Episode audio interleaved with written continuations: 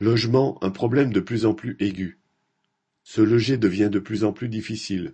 Un rapport de l'ONG Oxfam confirme, chiffre à la pluie, ce que ressentent chaque jour des millions de familles populaires. En vingt ans, les prix de l'immobilier ont augmenté quatre fois plus vite que les revenus disponibles des habitants. Cela a fait la fortune des promoteurs et d'une poignée de riches propriétaires, la moitié des logements en location appartenant aujourd'hui à 3,5% de la population.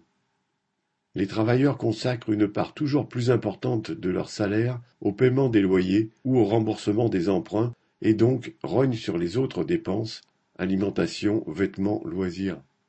Aujourd'hui, selon Oxfam, les moins aisés consacrent 32% de leurs revenus au logement.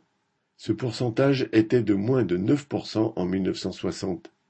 Encore ne s'agit-il là que d'une moyenne, la part du logement dans le budget étant plus importante encore pour les femmes qui élèvent seules leurs enfants ou pour les salariés les plus pauvres.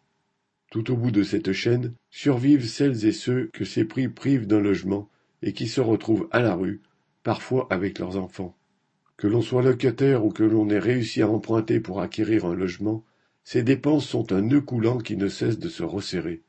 Les loyers augmentent sans cesse. Le maximum de 3,5% par an autorisé est devenu la norme pour bien des bailleurs sociaux et les charges augmentent davantage encore. Quant à la possibilité d'acheter son logement, les prix qui explosent se combinent avec la hausse des taux d'intérêt pour rendre cette solution de plus en plus aléatoire. En 2000, on s'endettait en moyenne pour quinze ans. En 2020, cette durée était de vingt-deux ans. Aujourd'hui, le ministre de l'économie Bruno Le Maire propose de porter la durée maximum d'endettement de vingt-cinq à vingt-sept ans. L'intervention de l'État consiste, pour l'essentiel, à offrir des exonérations fiscales aux propriétaires privés qui acceptent d'acquérir un logement pour le louer.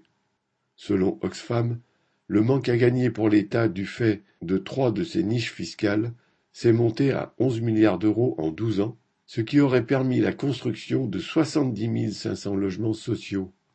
De fait, le nombre de HLM dont la construction est financée est en diminution, passé de 126 000 en 2016 à 96 000 en 2022.